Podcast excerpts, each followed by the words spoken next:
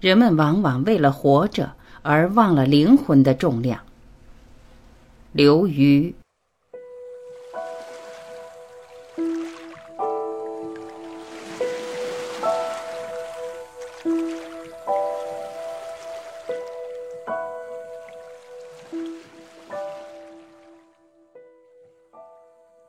相信灵魂有丰盈和干枯之分，这是对我来说特别重要。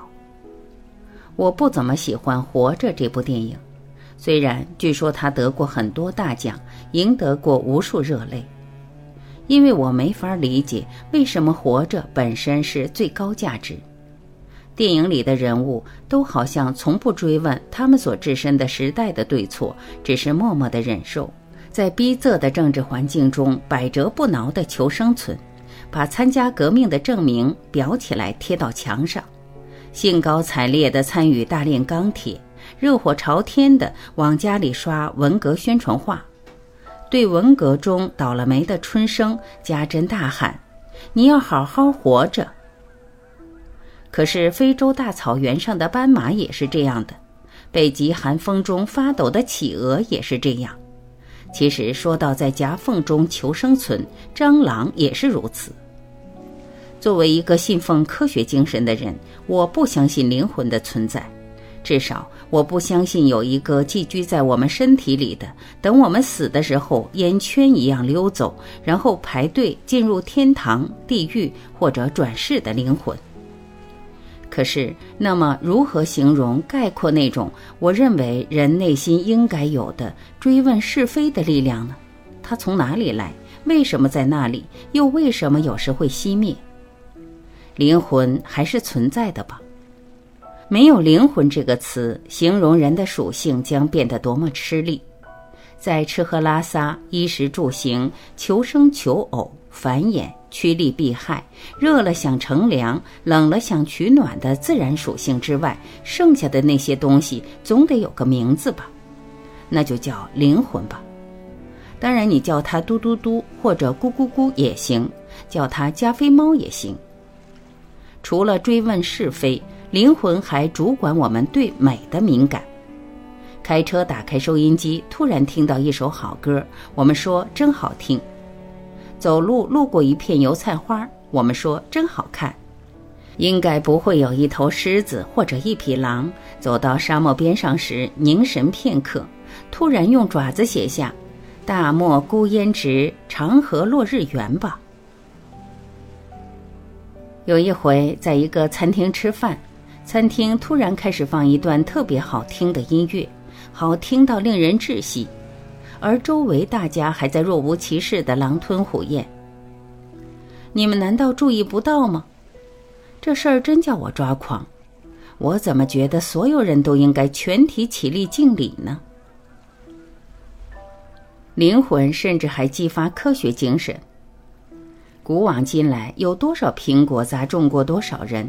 为什么偏偏只有那个叫牛顿的人会抬起头思考？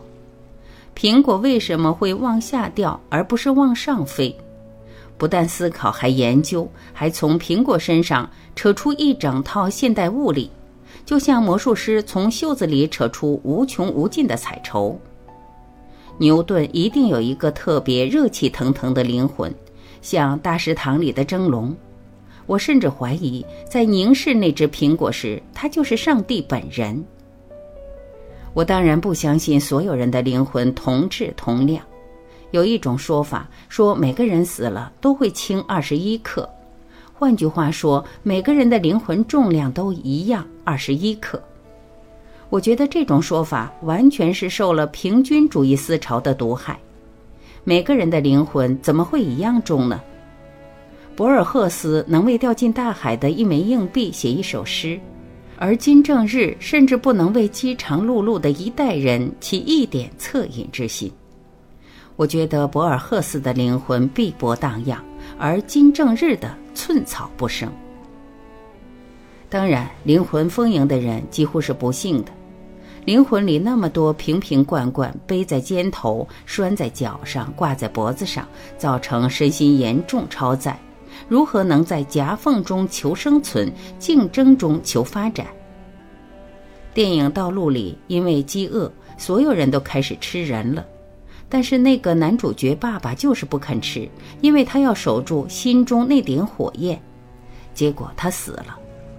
《月亮与六便士》里，查尔斯不肯老老实实做个丰衣足食的伦敦中产阶级，非要一意孤行跑到太平洋孤岛上画画，结果他得麻风病了。《鲁滨逊漂流记》里，鲁滨逊不肯听从父亲劝告，非要去海上探险。结果他被困在孤岛上几十年。这样看来，闹灵魂这事很有可能是种灾难。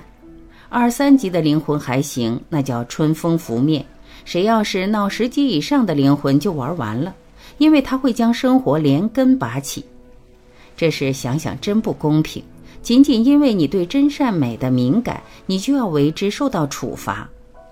当朋友抱怨他们找不到爱情，因为他们想找的是灵魂伴侣时，我忍不住感叹：“哎，灵魂，女的漂亮，男的有钱还不够吗？还要灵魂？当然，灵魂的重负肯定也不是没有好处。有诗云：‘无限风光在险峰’，说的就是你要看到最好的风光，就得爬到最危险的高峰去。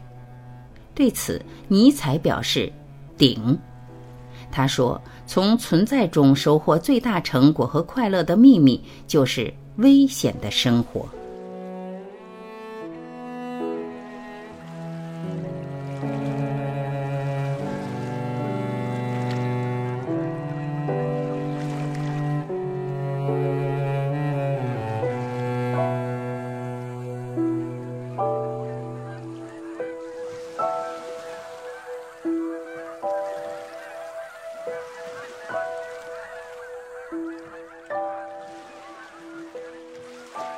感谢聆听，我是晚琪，再会。